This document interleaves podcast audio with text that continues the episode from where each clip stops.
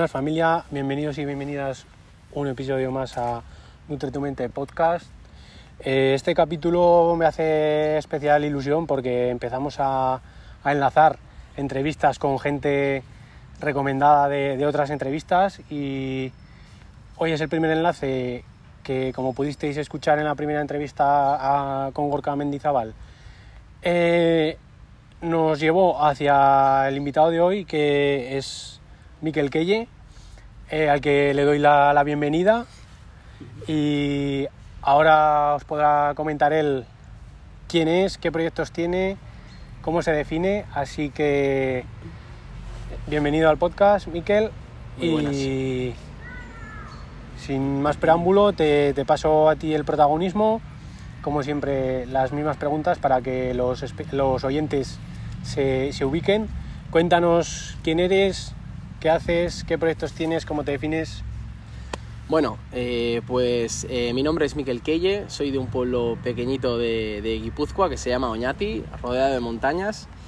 Y bueno, eh, hace ya tres años eh, terminé la carrera de Ciencias de la Actividad Física y del Deporte y bueno, eh, siempre me ha gustado el ámbito deportivo, eh, siempre es algo que me, digamos, de lo que me llena es poder ayudar a las personas a conseguir sus objetivos, ya sean a niveles eh, de salud, de rendimiento. Eh, realmente lo que a mí me, hace feliz es eso, ¿no? poder ayudar o aportar mi granito de arena pues, a, la sociedad de esta manera. Y, bueno, eh, desde que terminé la carrera eh, y bueno, empecé el máster, sí que algo que me apasionaba mucho era el alto rendimiento y, bueno, pues a raíz de eso pues pude colaborar con diferentes empresas, trabajé en, digamos, en, en, un equipo de fútbol de preparador físico, es como empecé, aunque mucho no me gustaba el fútbol, pero, pero yo supe que dije, bueno, voy a dejar de trabajar en un bar por, por trabajar en esto, que aunque no sea 100% lo que a mí me gusta, es algo en lo que, en lo que quiero terminar, ¿no? en algo relacionado a la preparación física. Y bueno, esos fueron mis primeros pasos. Creé mi propia empresa de entrenamiento personal que se llama Keye Team, donde llevamos eh, tanto a deportistas de, de, resistencia, de fuerza, gente que, que busca mejorar su salud. Y, y, bueno, ya tres, tres años hace de, de esa creación de, del proyecto del Keye Team y ya pues eso, actualmente hemos ayudado a muchas personas y, y tenemos también a, pues a mucha gente con la que estamos, eh, estamos ayudándole ¿no? a día de hoy. Y bueno, me definiría como un friki, ¿no? En general, o sea, a mí hay muchos ámbitos eh, que me gustan, ya sea por ejemplo el deporte, eh, pues me gusta profundizar en un campo, aprender eh, lo máximo posible dentro de, de este campo y también me, digamos que me defino como alguien que es un friki pero de bastantes cosas y voy cambiando. Entonces no me puedo quedar solo con un solo ámbito de, del deporte, ¿no? Me gusta la resistencia, me gustan los corredores de trail, he trabajado también con ciclistas, con algunos triatletas, con deportistas de fuerza. Entonces, bueno, soy un friki de determinados ámbitos, y no solo del deporte, sino de los videojuegos, y de los videojuegos, de los libros. Entonces, de sea lo que sea, de lo que a mí me gusta, trato de profundizar y aprender mucho, ¿no? Entonces, yo creo que eso sería algo que me puede definir. Qué bien, tío. Eh, me gusta porque hemos hablado antes un poco fuera de, micros de, de, eso, ¿no? De la diferencia entre el conocimiento en forma de I y el conocimiento en forma de, de T, ¿vale? Y hemos coincidido bastante los dos en, en eso, ¿no? En que nos gusta tocar varios ámbitos, que no nos gusta especializarnos a fondo en una sola cosa, sino que nos gusta conocer de varias. Y, yo también voy un poco en, ese, en esa forma de, de pensar, en el, el, conocimiento en forma de, de pues por lo que hemos hablado antes, ¿no? Porque eh, años atrás en salud y tal eh, era más normal que, que los conocimientos fueran mucho más profundos porque no se sabía tanto, pero que hoy en día que ya tenemos eh, profundizada el conocimiento de en, en muchísimas cosas, creo que tenemos la oportunidad de aprovecharnos así de claro, del trabajo que han ido haciendo la gente que ha estado antes que nosotros y poder eh, ir tocando varios varios sí, varios palos y, y, hacerlo todo un poco más, más global, ¿no? No, no poner todos los huevos en, en, la misma cesta como, como hemos dicho antes. Eh, actualmente en tu proyecto, eh, corrígeme si, si no es así, eh, ¿Está más enfocado en, en, corredores de trail, puede ser? Sí. ¿O sí. por, lo que, por lo que veo...? Exacto, digamos que en, en, las redes sociales, por así decirlo, un poco lo que más eh, estamos enseñando, pues es esos eh, corredores o deportistas de resistencia, ¿no? Que pueden ser tanto corredores de asfalto pero, y también de trail, que de hecho el trail es una, moda, una modalidad que me apasiona. Yo empecé con el atletismo y podríamos definir el atletismo, que bueno, es súper extenso este mundo, está súper estudiado, pero digamos que sabes a lo que te enfrentas. O sea, es decir, un, un mirada al frente y pista, ¿no? Y o sea, pista, y... Y, y... simplemente a nivel fisiológico también eh, es muy complicado, ¿no? Y es muy compleja la fisiología, pero eh, nosotros sabemos qué carrera vas a preparar, sabemos más o menos el tiempo que va a durar y sabemos exactamente cuáles son las necesidades eh, y requerimientos que va a tener el hecho de preparar esa prueba. Y entonces, justo eh, hace unos años, bueno, ya hace creo que 4 o 5 años, eh, conocí a, Inara Uribarri, que es una deportista de mi pueblo, eh, futbolista en el inicio, y que me propuso preparar una temporada de trail. Entonces, claro, yo empecé en eso y dije, ostras, el trail. Sacándote de tu zona de confort, ¿eh? Sacándome Ahí. de mi zona de confort totalmente. Y de hecho, tenía tantas dudas de empezar en, en esto nuevo que decía, tío, el trail es caótico. Cambian tanto las distancias, una prueba de una misma distancia. No hay dos carreras iguales. Exacto, no hay dos carreras iguales. Tú, de hecho, que también has, has hecho medias maratones de trail sí, y demás. Sí. No, aunque sean 21 kilómetros, no, no, tiene nada que es ver. Que una... nada que. O sea, aunque sea misma distancia, mismo desnivel acumulado, eh, a nada que haya una subida que tengas, no es lo mismo hacer, por ejemplo, 21 kilómetros y 1000 acumulados uh -huh. y subir los 1000 de golpe que subir 200, 200, 200, 200, 200 ¿vale? Claro. Entonces, eh, por eso a mí es lo que me gusta de este, de este mundo también, lo que dices, ¿no? Que, que no hay dos carreras iguales, entonces, eh, como luego lo vamos a enfocar todo más a, a la psicología aplicada al, al trail running, eh, estás, el corredor de trail, a no ser que haya corrido previamente esa carrera, está en una situación de incertidumbre total, Totalmente. ¿sabes? Porque eh, pues el que corre atletismo, vale, las pistas miden esto y ya sabes lo que hay, claro. pero es que aquí eh, te puedes encontrar mil cosas, eh, un tapón a la salida de gente, por ejemplo, uh -huh. y te descuadra todo lo que llevabas pensado a nivel de, de tiempos y tienes que ser flexible para, bueno, ha pasado esto, tal, sigo, pero sigo en ese mismo, en ese mismo alto rendimiento. Hablaremos más, más profundamente de, de, la psicología aplicada al trail, que, que precisamente quería unir eh, estos dos mundos, de la psicología por mi parte y el trail running por la tuya, y, y, y que saliera algo chulo para, para, los, para los que nos siguen, que son corredores de, de trail. Eh, pero antes vamos a terminar de definirte, ¿vale? Y, y, ya nos metemos más en materia de psicología, de trail, ¿vale? Uh -huh. eh, suelo hacer esta pregunta, ¿vale? Eh, para ver eh, cómo se ha ido formando la persona que tengo yo delante. Vale. Entonces, eh, Steve Jobs lo dice que todos tenemos como seis puntos o seis hitos que si echaras marcha atrás y los unieras, uh -huh. llegas a, a, la persona que, que eres hoy pueden ser desde decepciones escolares, rupturas amorosas, cambios de, de, de, vivienda, en fin, seis uh -huh. puntos que tú digas, es, por esto llegué a esto, por esto llegué a esto. Cuéntanos un poco cuáles son tus seis puntos, o aunque fuera un poco, uh -huh. son cuatro o tres, cuéntanos un poco eh, qué puntos te han llevado a ser la persona que, que eres hoy.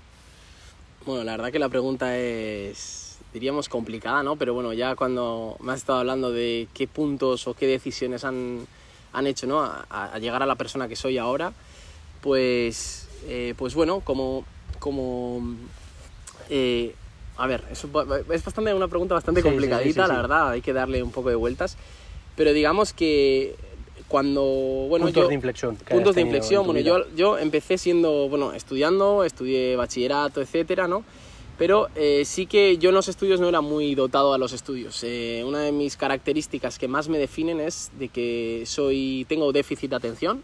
Entonces, bueno, para la gente que no, que no conoce este, este punto, ¿no? simplemente pues me cuesta mantener la atención en diferentes, en diferentes puntos y me voy por las ramas. Entonces yo siempre he sido el despistado de clase. Me costaba centrarme más de cinco minutos eh, haciendo una tarea. Y entonces, eh, bueno, pues eh, estuve, de hecho, eh, por eso quería también reunirme contigo por el tema de la psicología, me reuní, trabajé mucho con psicólogos desde, desde, desde bien chaval uh -huh. y me di cuenta de que al final en las cosas que yo no tengo mucho interés me cuesta poner el foco, pero en cambio en cosas que me apasionan soy capaz de... El mejor. Soy capaz de estar totalmente absorto y, y trabajando en esta materia, ¿no? Y, y bueno, eh, ya pues cuando tenía, digamos que terminé la ESO más o menos, eh, empecé a estudiar y bueno, yo seguía tratando de, de aprobar todas las, todas las eh, asignaturas, ¿no? Porque al final es lo que, lo que te piden.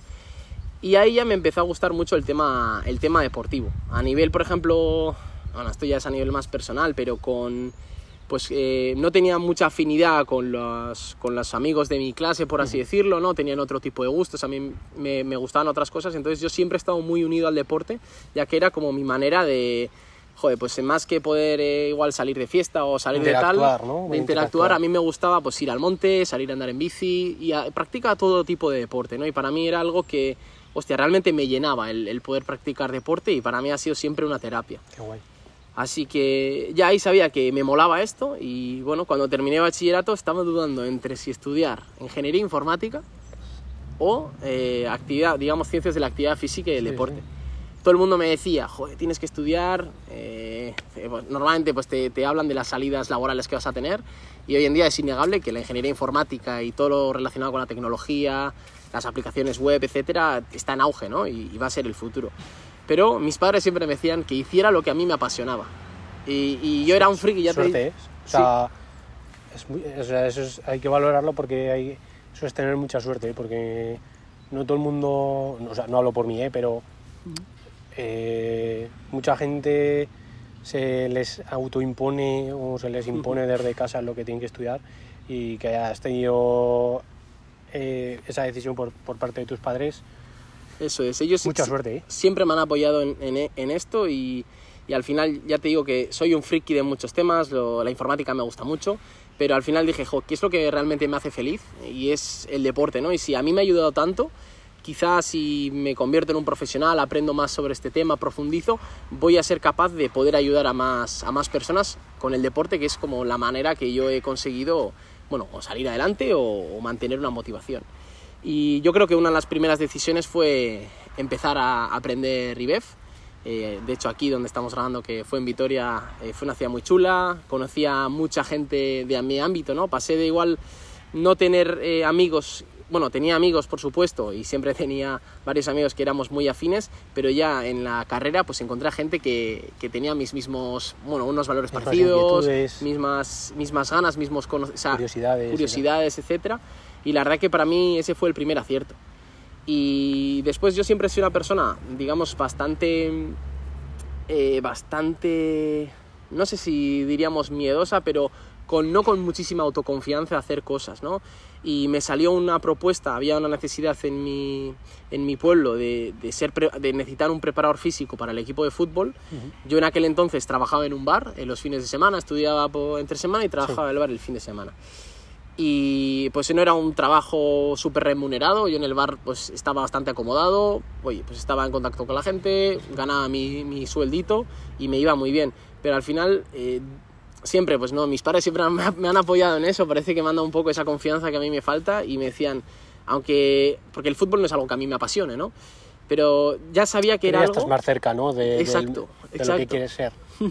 Entonces dije que sí, me pasé un año, pues eso, eh, poniendo conos, montando circuitos, tratando de aprender todo lo posible de, del tema de, de- de- deportivo ¿no? y de la preparación física, que al final ahora mismo prepara corredores, pero un futbolista tiene una preparación física también súper compleja y, y es algo que me ha aportado. Entonces yo creo que el hecho de haber tomado esa decisión de, venga, voy a acercarme más a este mundo, también fue, o sea, y ponerme en esa, entre comillas, presión que yo tenía, porque de decir, ostras, ahora tengo que hacer bien esto, ¿no? Ponte las pilas y estudia.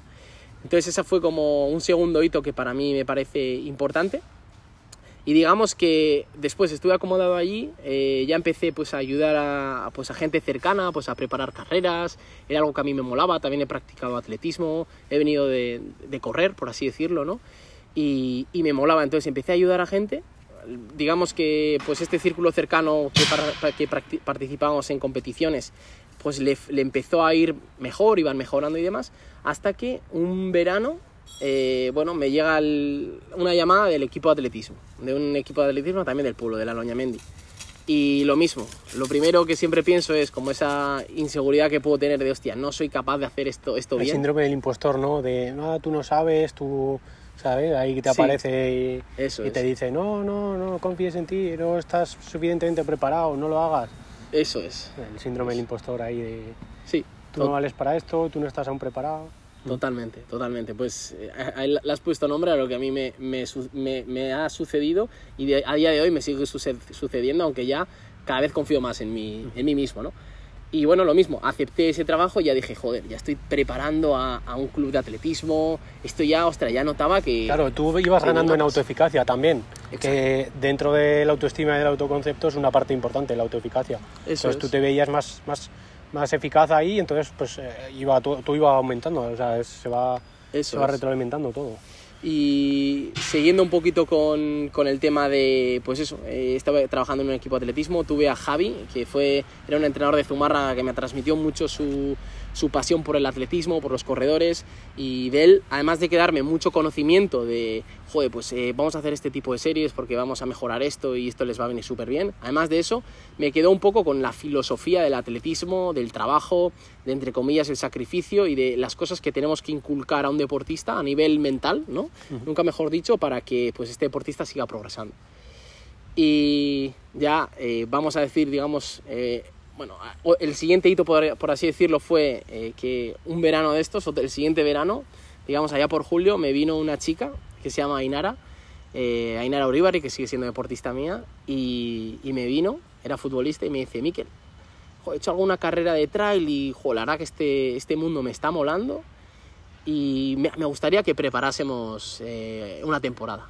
Y buah, otra vez, síndrome del impostor, yo uf, le dije, mira, Ainara, estoy súper ocupado hoy en el plaza, era mentira, simplemente tenía, tenía miedo y decía, tengo que leer qué, qué es esto del trail como, como tal, porque si algo tengo es que si empiezo a hacer algo, me gusta hacerlo bien. O sea, no me gusta hacerlo Sí, de sí. cualquier manera, ¿no? Entonces, bueno, en septiembre me vuelve a preguntar. Dije, hostia, y esta no se le olvida, ¿eh? Dije, venga, vamos a preparar, ¿no? Siempre he echado para adelante. Y a día de hoy, pues Ainara, por ejemplo, eh, o sea, me, me- me transmitió un poco esa pasión por el trail, competí también en competiciones de trail y dije, hostia, esto me mola muchísimo. Porque era, no, era tan, no es tan cuadriculado como el atletismo, en aquel momento no estaba tan estudiado y me permitía ser creativo con las planificaciones, no sé, era como todo mucho más variado. Y a día de hoy, por ejemplo, Ainara, pues hemos conseguido estar en un top 10 del Mundial Sub-23, eh, ser campeona de España, campeona de Euskadi. Y, y yo creo que el hecho de que joder, Ainara desde un punto inicial haya confiado en mí y el hecho de que yo también haya trabajado junto con ella también me ha hecho estar en el punto en el que me encuentro, ¿no? Joder, sí, sí, sí. Y, joder, la verdad, pues súper agradecido por, por estos pequeños pasos que he dado y siempre digo, ¿no? A los oyentes que si eh, tenéis dudas, vosotros tirar para adelante, que luego siempre hay tiempo para decir, bueno, pues no es lo mío. Pero, pero si yo no hubiera tomado estas decisiones de, venga, tírale, o sea, tienes miedo, pero tú tírale y prueba. Que luego Sí, sí. igual no es lo tuyo, pero... Pero bueno, eso. Y luego a partir de ahí, pues creé mi empresa de entrenamiento personal, ya de una manera más seria. Y, y bueno, pues hasta el día de hoy, ¿no? Que estamos eh, ayudando, ya somos, tenemos un, dos, somos dos entrenadores en el equipo, tenemos un nutricionista también que se llama Marco. Y, y bueno, entre los tres estamos ahí ayudando o sea, a todo tipo de personas a conseguir sus, sus objetivos, ¿no? Qué guay, tío. Eh, has mencionado durante tus, tus puntos la importancia que ha tenido la, la psicología en, en tu vida y se agradece que alguien del ámbito del deporte tenga tan claro que, que la psicología es otra pata más para sujetar la, la mesa del rendimiento, que llamo yo. Y bueno, pues eh, como la entrevista va un poco enfocada hacia eso, ¿qué te parece si, si tiramos ya hacia la psicología orientada al trail? ¿Vale? Vamos, vamos con ello. Vale, eh, lo primero que quiero saber es, tú como entrenador, ya hemos oído que, pues, que en tu caso lo has, lo has usado, eh, para ti, pero ¿qué importancia le das tú o si ya le estás dando importancia o, o te gustaría darle más al trabajo psicológico en, en- en los entrenamientos con, con tus deportistas? Ajá. Joder, la verdad que es, es muy buena pregunta, ¿no? Y al final a mí la psicología, por así decirlo, ¿no? El hecho de, de aprender a gestionar emociones, eh, digamos que ha sido un proceso de aprendizaje toda mi vida que me ha ayudado muchísimo y, que yo valoro mucho, ¿no? Entonces, eh, para mí, los deportistas eh, no los entiendo como máquinas que hacen entrenamientos, que simplemente se centran en tener la aplicación de Training Peaks en verde, ¿no? Cumpliendo cada entrenamiento, sino que yo siempre digo que no entreno a deportistas, yo entreno a personas y luego a deportistas. Entonces, pienso que hoy en día, pues el tema de la, psicología, de las emociones, de ese aprendizaje, cada vez se le está dando más importancia, pero nosotros no hemos tenido una asignatura de gestión emocional en la escuela. Y entonces eh, yo al final trabajo con personas y, siempre trato no solo de tratarles como deportistas, sino tratar de establecer también otro tipo de vínculo con estas personas. Y yo me doy cuenta de que eh, muchas personas eh, no sabemos gestionar las emociones adecuadamente, ¿no? Y, un deportista, como cualquier persona en el planeta Tierra, tiene que aprender a lidiar con esto, aprender a encajar carreras que no van bien, aprender a, tolerar una presión de unas expectativas que puedan generarse de ti. Y, en ese punto, pues sí que le doy muchísima importancia al, tema, al tema de la psicología, de la gestión emocional en, deportistas. ¿no? ¿Lo ves como algo, que imagino que sí, pero algo fundamental para, para sacar ese, para exprimir a, a, los deportistas, en tu caso, que, te, que, que son de, ya de alto rendimiento, ¿vale? Que aunque lleves algún amateur, pero tienes gente ya rindiendo eh, lo que tú dices, ¿no? Presión alta, eh, con mucho estrés por, por la competición.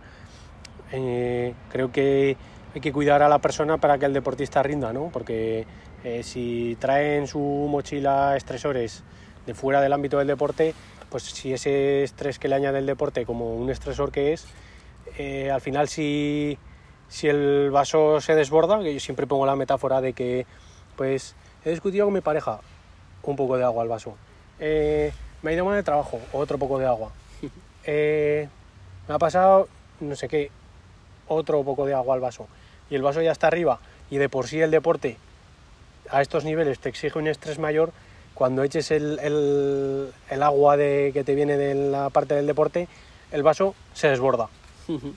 Entonces me gusta poner esa, esa, esa metáfora y, y, me gusta que, que, trates al deportista como persona porque es que si la persona no está bien, el deportista no, no, es que no, es que no funciona.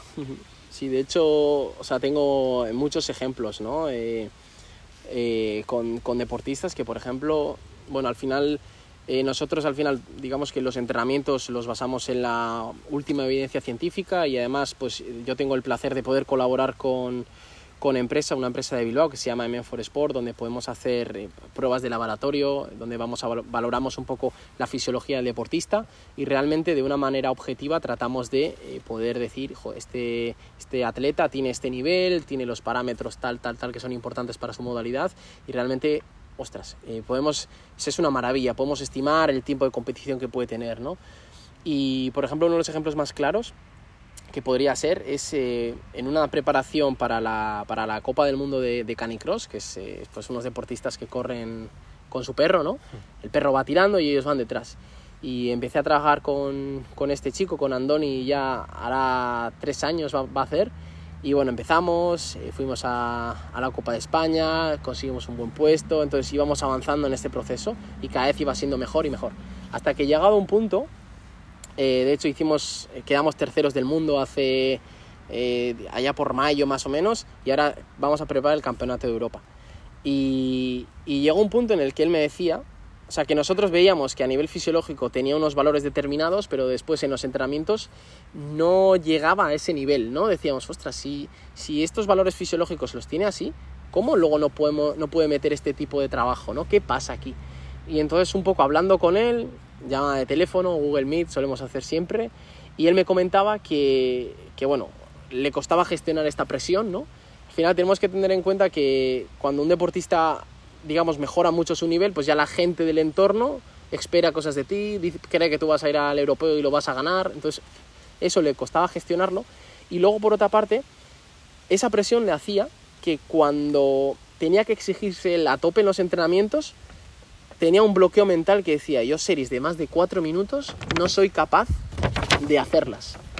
Yo decía, o sea, tienes que ser capaz de hacer esto, pero él tenía un bloqueo mental que era incapaz de poder rendir más de ese tiempo porque se, se estresaba, se, se, ponía mucha presión y, y, bueno, a través de trabajo psicológico con la psicóloga deportiva del equipo conseguimos eh, romper un poquito esa barrera con trabajo de mentalización previo al entrenamiento, de visualización y, y es uno de los miles ejemplos con, con, el que saber gestionar determinadas emociones hace que el deportista desbloquee ¿no? y, y pueda dar realmente lo máximo de sí. Parece interesante este, este ejemplo que has puesto porque es que es muy claro, ¿no? Porque tenéis una evaluación objetiva y veis que, que, que, el nivel que tiene que dar es ese, pero que estando todo lo físico, todo lo técnico, todo lo que se supone que tiene que estar bien, está bien, pero que hay algo que, una pata de, de la mesa que, que falla, ¿no? Y siempre, bueno, siempre, a ver, es que si tienes todo atado y falla algo, lo que falla suele ser, suele ser eso. Incluso en deportes, por ejemplo, como, como en el fútbol, que hoy en día pasa lo mismo, ¿no? Con el Big Data y todo esto, que tienen todo súper super medido, súper atado de este jugador eh, aquí va a rendir porque estos parámetros dicen esto y no rinde. Eh, yo siempre lo digo, o sea, la psicología deportiva es, lo que, la cabeza, lo mental, aquí es lo que va a marcar la diferencia porque es que tienes todo atado y lo único que falta por atar es eso, pues es lo único que... Y cuando ya todos los equipos tienen el Big Data, el siguiente paso es, es lo mental. Es lo mental. Es triste que hayas tenido que, que, recurrir al Big Data para darte cuenta de esto, pero eh, es así. Y, y, me ha gustado mucho el, el, el, ejemplo que has puesto, tío, de, de esto, porque es lo que te digo, no no es que algo fallara a nivel físico, ni teníais no, todo, to- todo lo atado. físico- Todo atado. Y entonces ahí hay algo que, que se puede medir, pero que no que en ese momento no, no se midió y que y que al final pues, resta, resta el rendimiento. Eh, si te parece, eh, como estamos hablando tanto de psicología y gestión de emociones y tal, y la gente igual puede perderse un poco en lo que es la psicología global, ¿vale? Si quieres, eh, empezamos hablando, te cuento un poco variables psicológicas, ¿vale? Y yo quiero que tú me digas eh, de estas variables cuál crees que son las más importantes para en el, en el deporte que, que estás que, que estás Sí, es- que entrenas tú hoy en día, cuáles crees que son las, las más importantes y, y, en entrenamientos y en competición.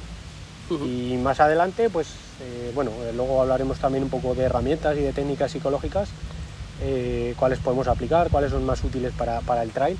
Eh, vale, te cuento un poco, ¿vale? Lo que son las variables psicológicas. Está la motivación, está el estrés, está la autoconfianza, está el nivel de activación, la atención y la cohesión de equipo, que bueno, en este caso al ser deporte individual eh, restará un poco de importancia, pero bueno, también eh, vosotros con el deportista formáis equipo, entonces eh, también es importante tenerla, tenerla en cuenta. Pero de estas, ¿cuáles crees que son las más importantes a la hora de, de entrenar? ¿Y cuáles más irían más enfocadas en la competición? En el- hablando de trail. Pues, eh, guau, están buenas preguntas eh, las que me haces. Em, yo lo, o si sea, te- alguna duda de, de variables psicológicas, me más o menos creo que las he, he entendido, pero si no te, te preguntaré, que al final es algo que me interesa muchísimo.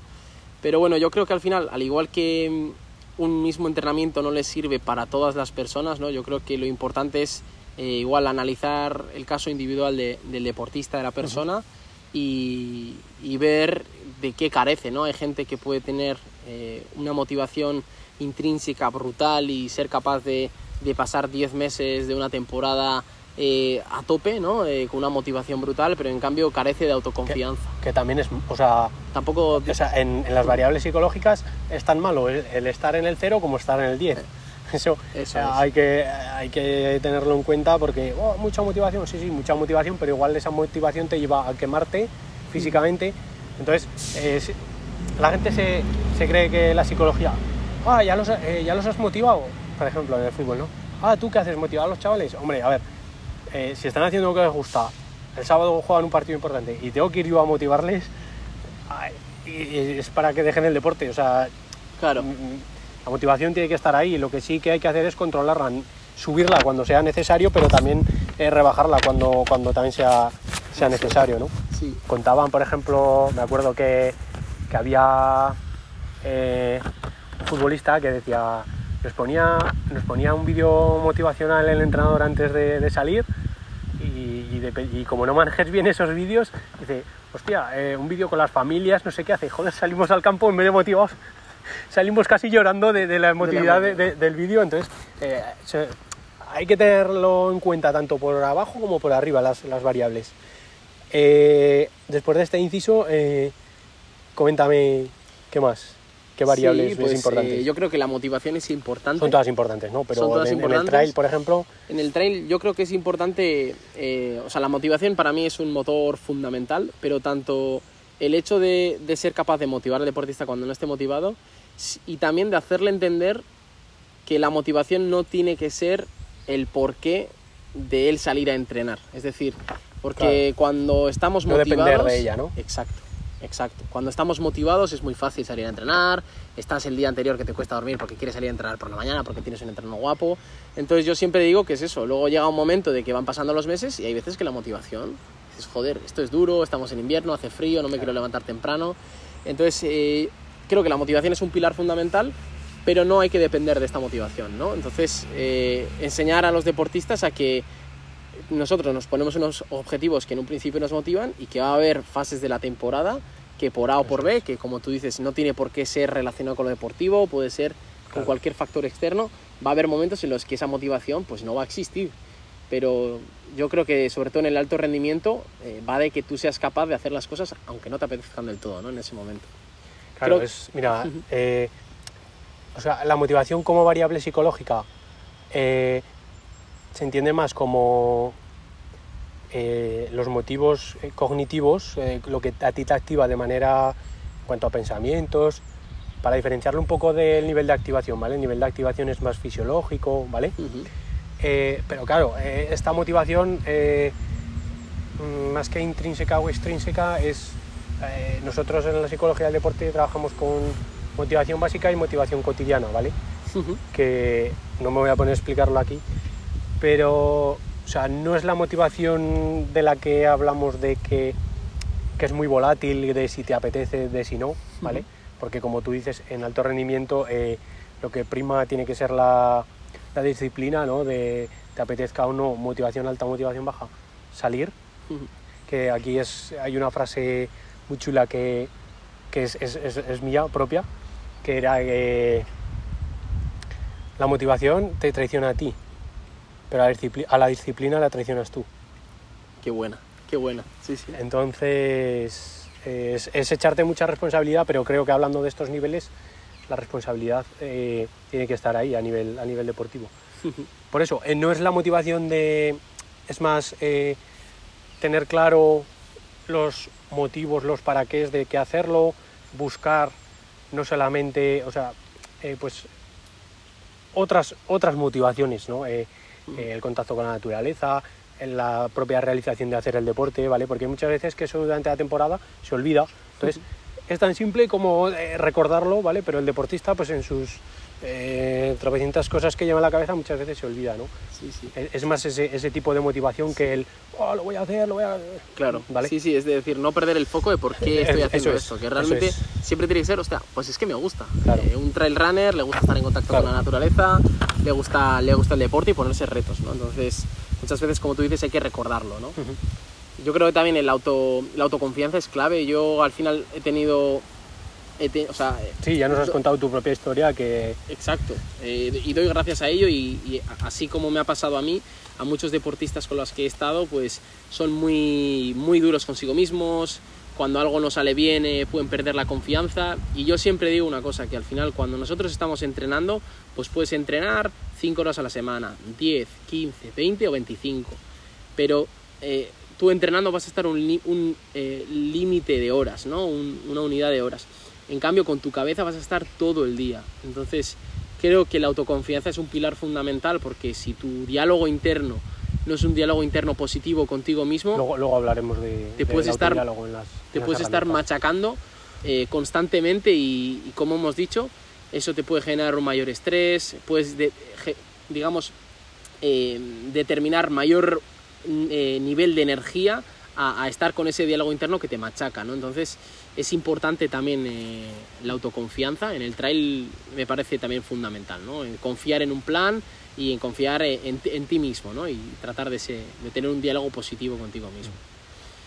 Eh, lo que te puedo decir de, de la autoconfianza es que al final, desde la psicología deportiva, eh, lo que se intenta es prevenir todas las posibles dificultades que vayan a venir respecto a entrenamientos, a competición y demás, para poder estar preparado para ese periodo.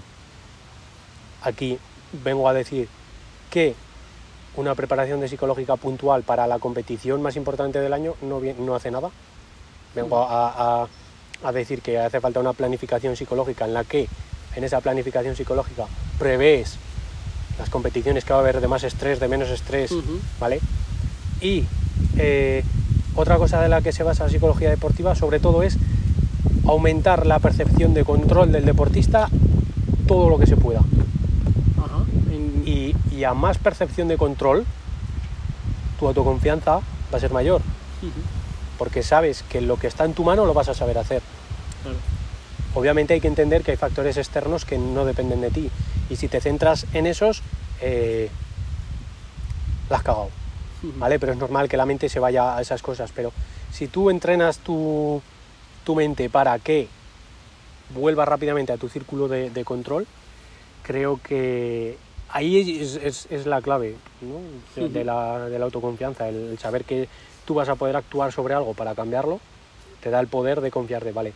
Y confiar Eh, en ti mismo, tío. está fallando esto, vale, pero puedo hacer esto para modificar mi actuación, mi rendimiento, mi performance, o lo quieras llamar, y con eso voy a influir en mi resultado. ¿vale? Entonces, es súper claro, dos premisas que la psicología deportiva tiene, ¿vale? Prevenir mediante la planificación de trabajo psicológico, porque la misma prevención te da autoconfianza también, de decir, vale, eh, aquí venía el periodo este que eh, creo me suena que aquí, o eh, prevención de, "Uf, en esta época del año suelo tener más estrés porque tengo exámenes tal, no sé qué, si tú lo prevés te puedes ir preparando para eso. Si tú estás preparado para eso, tu círculo de control aumenta, por lo tanto tu, autoconfianza aumenta. Es estar preparado y, y ser previsor. Claro. O sea, espérate eso, no esperes que cuando empiece el Claro, curso claro. vas a estar eh, sin estrés, no. Espérate que los- estos meses eso- van a ser estresantes. Cuantas más cosas tienes, controlas tú, más, co- más, más autoconfianza, más percepción de auto- autoconfianza tienes. Yo creo que también va por esas cosas que podemos controlar y Suena, suena muy estoico, pero es que al final eh, es, es así. O sea, en el deporte es así. Foco de control en lo que sí puede influir y fuera en lo que no.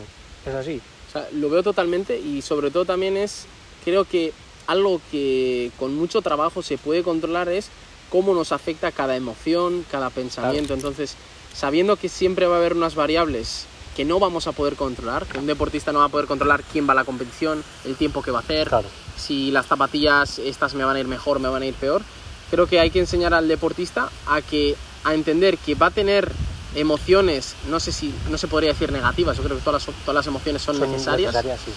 pero sabemos que hay algunas emociones que si pasan mucho tiempo en nosotros nos pueden generar incertidumbre o, o- o Malestar, cosas, malestar que eh. para el día de la competición, bueno, en ningún momento son buenas si se mantiene el tiempo suficiente. Entonces, dar al deportista herramientas para aprender a gestionar esas emociones, entenderlas y saber que, vale, no está mal tenerlas, pero tiene que estar en mi mente un tiempo limitado porque si no me pueden acarrear algo negativo real, Eso es. pues eh, lo veo también eh, importante. Mira, eh, la siguiente, bueno, a nivel de activación, hemos hablado antes que es más a nivel fisiológico, que, que bueno, iría un poco de la mano de, de todas las demás, del estrés, pues si tienes más estrés o menos, el nivel de activación también varía, igual que, que la motivación, ¿no? Pero para mí, eh, aparte de la autoconfianza, la que me parece brutal en el trail running es eh, la atención. Porque hay una demanda de atención brutal por el tipo de terreno, ¿vale? Por sobre todo en distancias, bueno, no tienen por qué ser distancias largas, ¿no? Pero en distancias en las que eh, empiezan a aparecer dolores, dolores musculares, eh, tener la capacidad de haber trabajado eh, tu atención y poder eh, disociarte un poco, ¿vale? Y, y- y llevarte la atención que tu cuerpo está poniendo en, por ejemplo, el gemelo le está doliendo, si tú puedes eh, controlar tu atención, puedes cambiarla aleatoriamente de interna a mi cuerpo a externa a algún factor externo, ¿vale? Porque eh, la atención se divide en eso, en, en interna, externa, amplia o, o estrecha, ¿vale? Entonces, eh, si tú entrenas eso, puedes cambiar la percepción de dolor que tu cuerpo tiene hacia eh, la parte del cuerpo que te está doliendo y no te está dejando competir. Obviamente para esto hace falta un entrenamiento, como hemos dicho, eh, brutal. Pero mucha preocupa hay mucha preocupación de, de estas cosas, ¿no? De, que, ¿y si me duele esto? Bueno, pues es que si te duele esto, el propio dolor se puede eh, desvincular un poco de- de- del propio cuerpo y hacer que, pues que, igual no te lo quitas toda la carrera, ¿vale? Pero si lo disocias un tiempo, eh, pues ese tiempo eh, lo vas a aprovechar más porque no vas a estar pendiente de- de- del dolor. Me parece súper interesante lo que me Igual, comentas. igual que de los, de los pensamientos negativos, Sí, que sí. luego hablaremos un poco Hostia, de... ahí tengo muchas, creo que cositas que aportar, ¿no? Y eh, yo lo que digo siempre es eso, ¿no? Que un trail runner no basta con que tenga unos valores fisiológicos X, ¿vale? Sí que van a ser importantes y, y realmente son necesarios también. Pero hay una pizca de algo que yo le llamo locura que tiene que tener un, un trail runner, ¿no? Es decir, por ejemplo, si no soy capaz eh, de, de tirarme rampa abajo eh, sin que me importen las piedras y, y- y voy a y soy capaz de bajar total, rápido, Suicida ser total. suicida y al final no, la mayoría de las personas A ver, tenemos los, que, los que ganan van así, ¿eh? O los sea, que ganan, tú ves vídeos de Kilian Jornet bajando, de Remy Bonnet, y son una auténtica locura. O sea, nadie en su sano juicio es capaz de bajar. A, o sea, es una, es una Pero más barbaridad. que en su sano juicio, yo creo que Sí. es una autoconfianza súper alta, ¿sabes? Exacto, exacto. O sea, confían en sí mismos, están súper entrenados Claro, y lo han claro. hecho más de mil veces. Lo que pasa es que ves desde fuera y te Y te sorprende. parece ¿no? una locura, claro. Pero yo creo que puede ser eso. Y luego, por otra parte, eh, por ejemplo, estás hablando de la, de la, de, de la visual, digamos, ¿cómo lo has llamado? El foco Eh, atencional. sí, el foco, el foco atencional, sí. el foco atencional en ultradistancia, o sea, en todas las distancias, ¿vale? Pero en, en, en ultradistancia, todas las cosas que te pueden llegar a pasar. Yo he, he llevado a deportistas de, de carreras desde, desde 800 metros hasta, hasta deportistas que han competido. Por ejemplo, este año Joseba compitió en la TDS, que es una prueba de Sí. 145 kilómetros Ultra Trail de Mont Blanc, ¿no? el Ultra Trail de Mont Blanc eh, con 900, 9.000 metros positivos de autosuficiencia.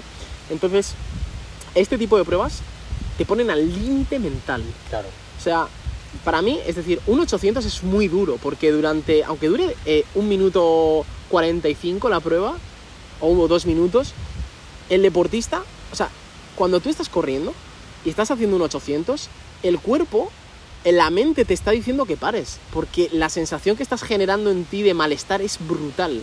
Y aun y todo el deportista, sabiendo eso, tiene que seguir empujando, tío. Si no, no hay. Si no te puedes compadecer de ti mismo en ese momento, hasta que cruces la línea de meta. ¿no? A ver, eh, hay que decir también pues que hay distancias que a nivel de salud, eh, o sea, la salud se olvida, ¿vale? Sí, en diferentes distancias, pues aquí, por ejemplo, la salud se olvida, ¿no? Porque ya no es tan saludable el hacerte los 170, creo que son, ¿no? Sí, la UTMB son 170 y hay, hay de menos también, ¿eh? Sí, sí, de menos distancias. Eh, pero eso, o sea, ahí ya sabes que eso es igual que cuando un deportista, ¿no? Pues que muchas veces su salud la va a comprometer por, el- por, por la competición, ¿no? Pues yo creo que A mayor rendimiento físico que Claro, busquemos, eh, algo sacrificas, es que eso, es así. Entonces, eh, hay que tener mucho cuidado con las ultradistancias. Sí que es verdad que no hay mucha literatura de psicología en, en ultra, en ultra trail, pero sí que hay que tener mucho cuidado porque eh, está la línea muy fina entre eh, el estar bien contigo mismo y el empezar a eh, tomártelo como un autocastigo o, ¿sabes? En plan, me voy a destrozar el cuerpo, me estoy destrozando, estoy sufriendo, ¿vale? Y es muy fácil que al meterte en esta situación, digamos que es una situación física, que Ujú. tengan pensamientos asociados a esa sensación física de que, eh, de maltratarte, tu, de maltratarte a, Sí. tu cuerpo, ¿sabes? Entonces hay que tener mucho cuidado y mucha gestión de, de- de no pasar esa línea porque como tú dices, te pone tan al límite que y son tantas horas que la cabeza pasa por todo. Eh, incluso, es lo que te digo, llegas a correr por, por eh, como automachacándote, ¿no? De decir, Sí, por yo me, yo, yo me he metido en esto, ahora yo me tengo que joder, tengo que seguir porque yo he dicho que iba a hacer esto y, y eso tampoco es salud, ¿vale? Entonces yo como profesional de la salud, eh, ahí también, bueno, y tú también, eh, tenemos que hacer ver que, que eso tampoco es, es- es sano, ¿vale? Meterte en, ese, en esa dinámica de autodestrucción, de... Eso ¿Sabes? es, la línea está muy fina. eh, yo sí que pienso que al final un ultra puede ser más o menos sano, depende del nivel de preparación que tenga uno mismo. Pero desde luego, aunque yo sea entrenador, lleve atletas de ultra trail, el cuerpo es uno y al final cuando tú haces un sobreuso del cuerpo, pues eh, digamos que la vida de las articulaciones, de los de diferentes eh, componentes, eh, se, se van a ir acortando, ¿no? Claro. Es decir, yo creo que es más importante que concienciar a un deportista para realmente decirle cuándo estás preparado para hacer un ultra trail que, ¿Y, porque- qué, y qué puntos no pasar? y qué puntos no pasar. Por ejemplo, o sea, mira, kilómetro 102, es que estoy en el punto de lo que hemos hablado antes, ¿no? Pues, a ver, ahí tienes que valorar un poco costes-beneficios, si te compensa el estar machacándote una hora o un día o lo que te quede de carrera, de decir, ah, que la cabeza le, ah, le da la vuelta, ¿no? Eh, con el tiempo eh, la cabeza eh, se, empieza a darle la vuelta ¿no? a la situación. Pero hay que verle, hacerle ver ahí, pues yo qué sé, si puedes hablar con él algún punto de habituallamiento, tal, eh, hacerle ver un poco si de verdad le compensa todo el machaque psicológico que va a hacer hasta acabar la meta, Sí. eh, por lo menos prevenir, ¿no? Luego la decisión la toma él, Eso sí, pero, eso, pero prevenir un poco. Eso ¿no? me parece No importante. No llegar a ese punto. sí, eso me parece importante, pero yo, o sea, por la experiencia que he tenido, cuando tú estás corriendo un ultra, te pasa de todo por Sí, la sí, cabeza, ¿no? Y, por ejemplo, uno de los trabajos que yo hago, de, de- yo le llamo, igual está mal llamado, pero de visualización.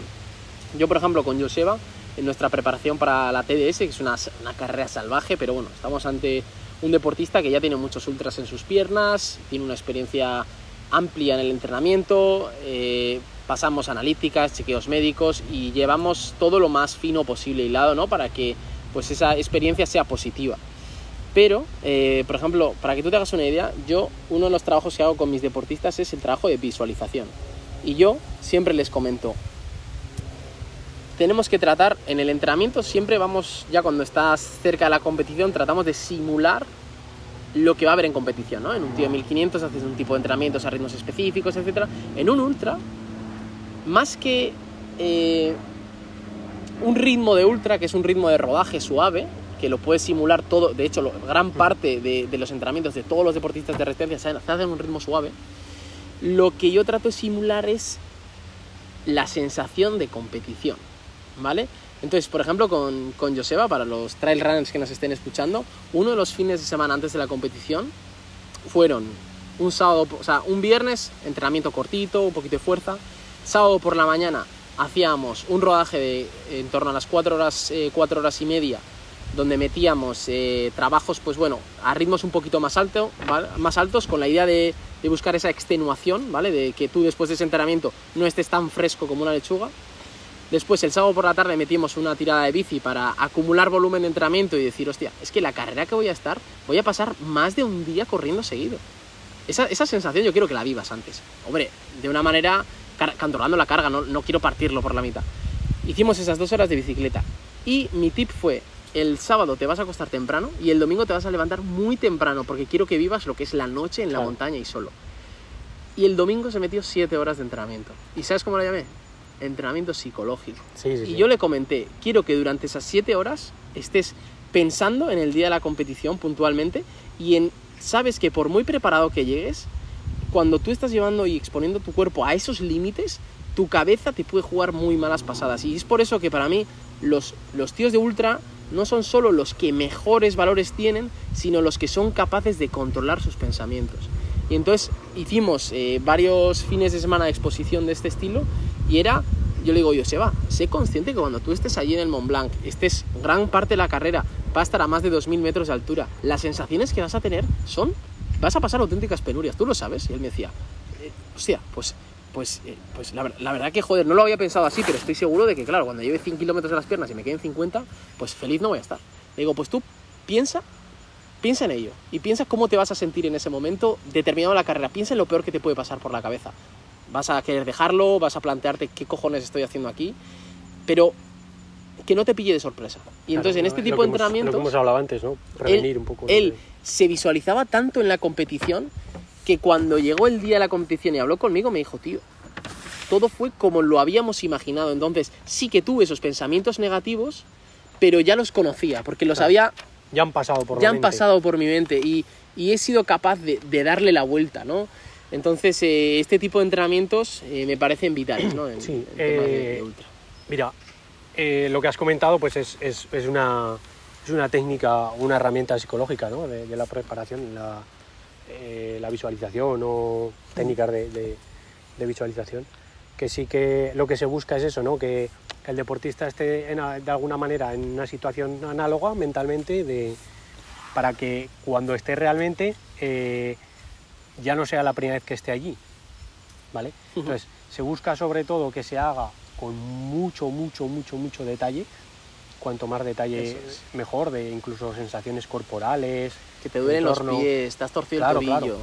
Eh, entonces, eh, bueno, y lo que hablas de que le hiciste este fin de semana así de, de preparación, eh, es otro tipo de, de preparación psicológica que se llama si- situaciones test o situaciones análogas, ¿no? Ujú. que lo que se busca es eso, ¿no? que, que el deportista esté previamente en esa situación por lo mismo, ¿no? porque si tu cabeza haya estado allí, eh, vas a estar más seguro de la- cuando estés allí realmente, porque ya sabes lo que te espera, ya sabes cómo reaccionar, ya sabes que esto te puede pasar. Eh, entonces eso te da una, una ventaja te da una ventaja brutal. Ujú. Has hablado también un poco de, de- de los pensamientos, bueno, no, sé si- no, no me acuerdo cómo lo has llamado, de pensamientos negativos que, que- O sea, que te vienen ahí a la, a la mente. O sea, digamos, Y- eh, lo, lo diría pensamientos negativos porque son Sí, sí, pensamientos que si están en tu cabeza pueden hacer que no consigas el objetivo Claro, de terminar claro. la carrera, ¿no? Entonces, hay veces que, que se trabaja en, mediante autoinstrucciones y autodiálogos, que son otras técnicas de, de psicológicas para, para, este, para cualquier deporte, vamos. Eh, Mm. Técnicas de autodiálogo y autoinstru- autoinstrucciones eh, que el deportista se hable a sí mismo para, para seguir adelante. Obviamente tiene que tener unas, eh, unas características previas, eh, la palabra a establecer o el- el- la serie de diálogos que establezcas con, con el deportista para, para que sean los más efectivos posibles para esa persona. Y, y en cuanto a los pensamientos, eh, también hay otro, otro, otra técnica que es la, la detención, detención de, detección y detención del pensamiento, ¿vale? Que es eh, detectar eh, eh, cuando estás en, en el, en el pensamiento negativo, ¿vale? Y, y lo mismo, mientras eh, te das autoinstrucciones, cambiar ese, ese pensamiento hacia uno, hacia uno más positivo, ¿no? ¿Por qué? Pues porque, mm, o sea, no se trata de evitar los pensamientos negativos porque no se puede, van a aparecer. Entonces, si tú, por ejemplo, vas a estar un 20% de la carrera con pensamientos negativos o un 30%, si ese 10% ya lo puede, un 10% ya lo puedes cambiar por positivos, mientras tengas esa, esa fortaleza para hacerlo, pues es un 10% que te quitas de, de estar con pensamientos negativos en la cabeza, ¿no?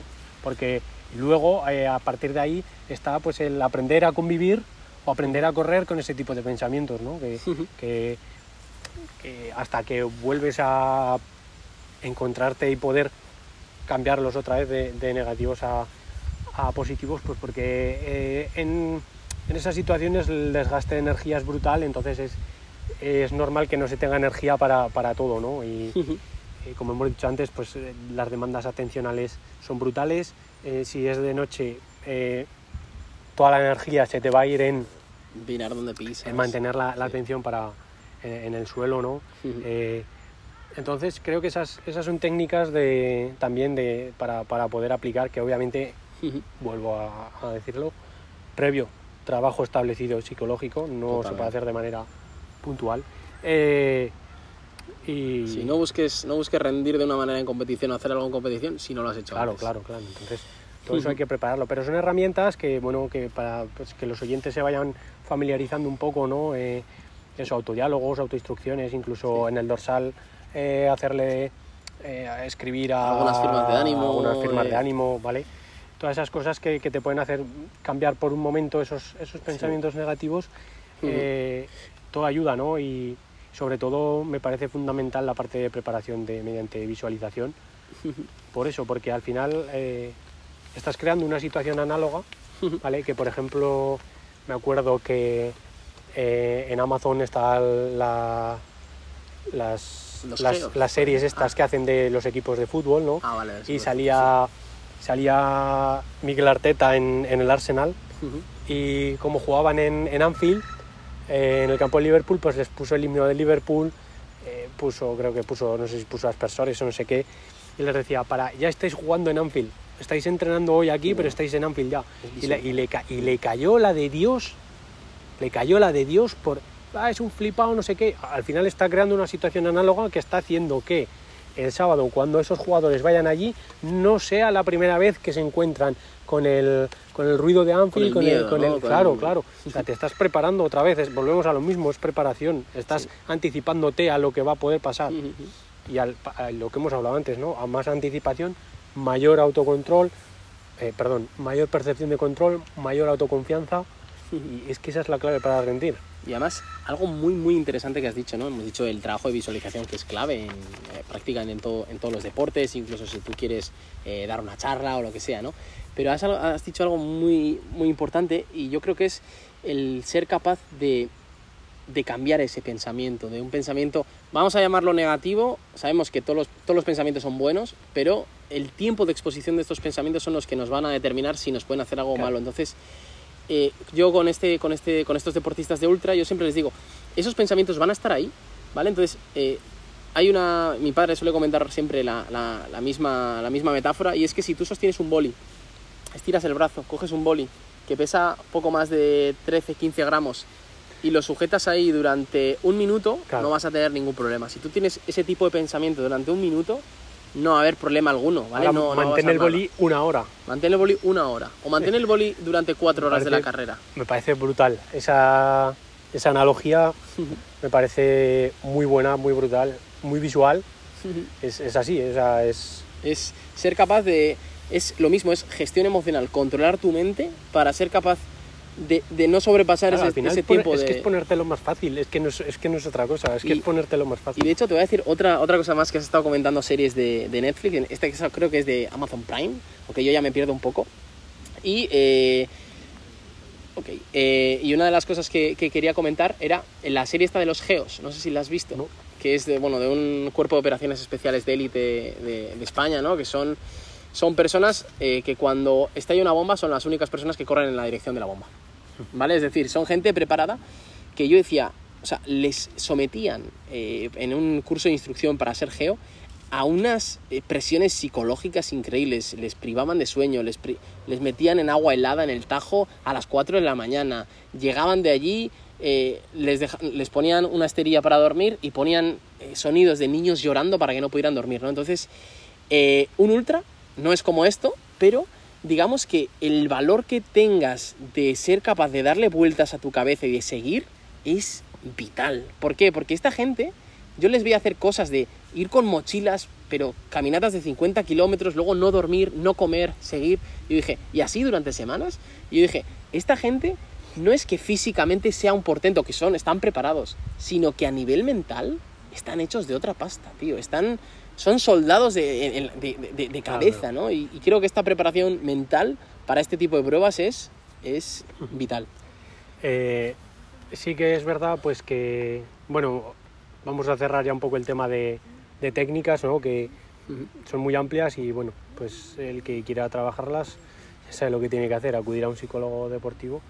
Eh, vamos a hablar un poco de, hablamos de acudir a un psicólogo deportivo, pero sí que es verdad, pues que a ciertos niveles eh, es un poco complicado, ¿no? El permitirte eh, esto. Yo entiendo que hay deportistas, pues que prefieren gastarlo en sus entrenadores o en su nutrición y que digamos que el psicólogo deportivo es como un poco más el pico de la pirámide, ¿no? Más que la base. Ujú.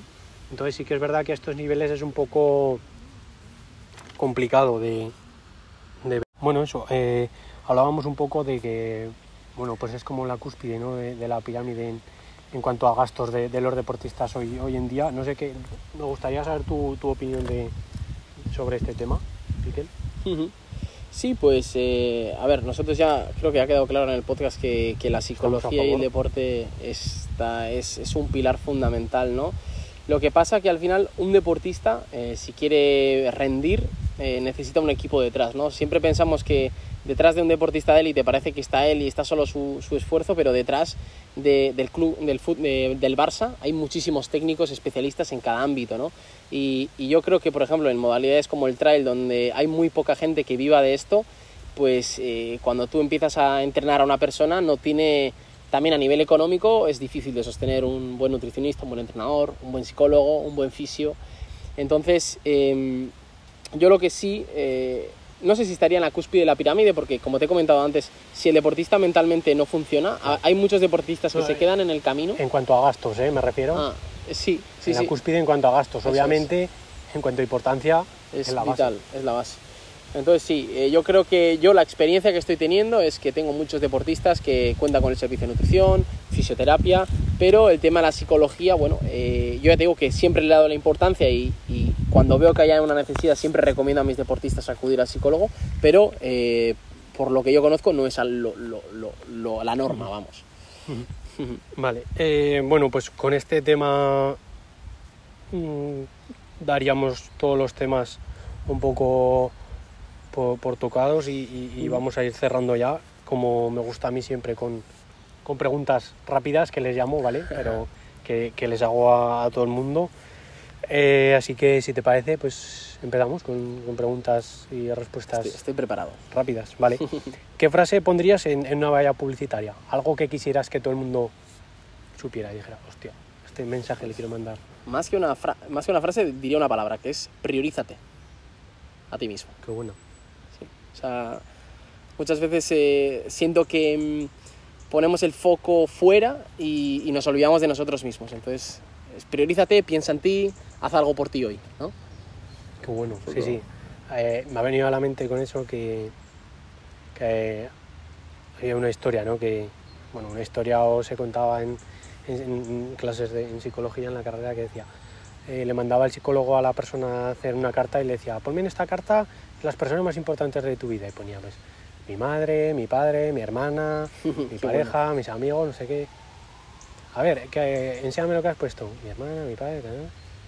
Y digo, coño, te has dejado la más importante. Dice, ¿cómo que me he dejado la más importante? Y dice, sí. ¿Y tú? ¿Tú dónde estás en esta lista? Se queda diciendo, bueno. "Hostia".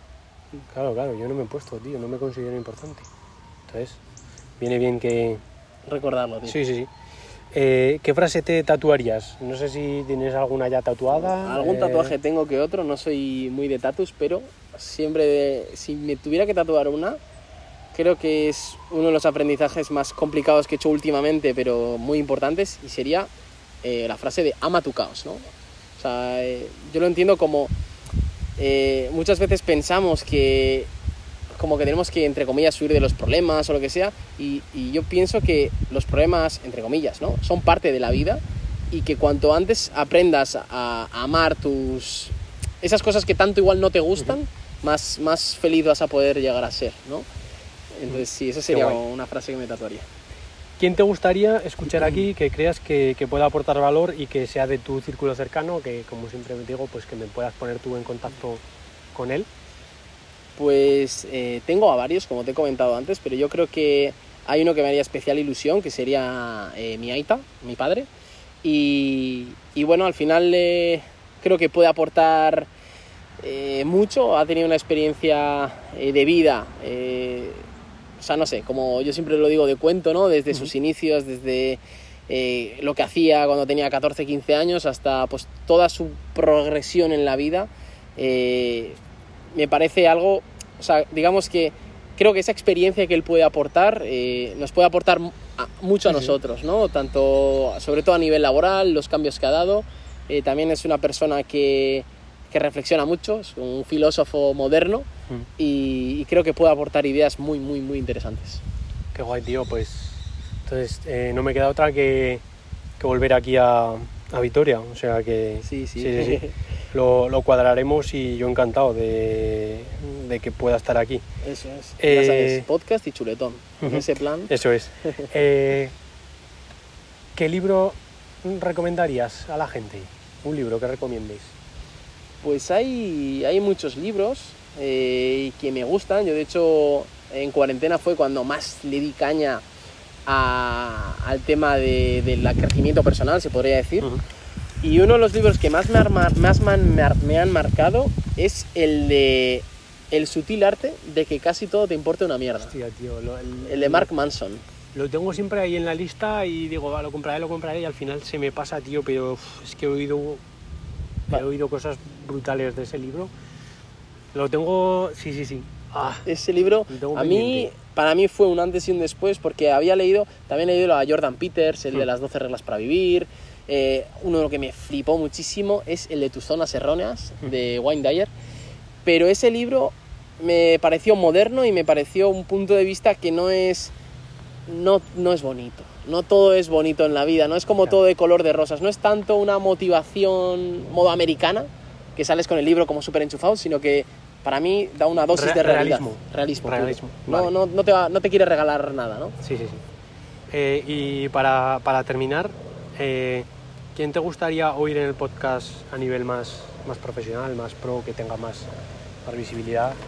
Sí, va, yo sigo con, con mi Aita, tío. Creo que es un, ¿Sí? es un pro en todos los ¿No no sentidos. cambias? No cambio, no cambio. No... Hostia.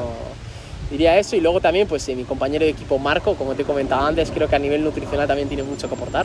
Eh, es un, nutricionista que trabaja con deportistas tanto de alto nivel como de, de nivel, digamos, de, de- de- calle, ¿no? Eh, amateur. De amateur.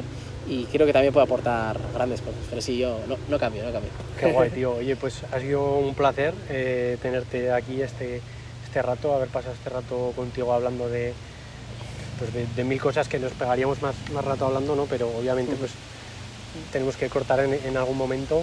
Y ahora seguiremos Y- hablando. Sí, sí, sí, sí. Ahora mientras nos comemos el chuletón seguirá cayendo una buena, una buena charla.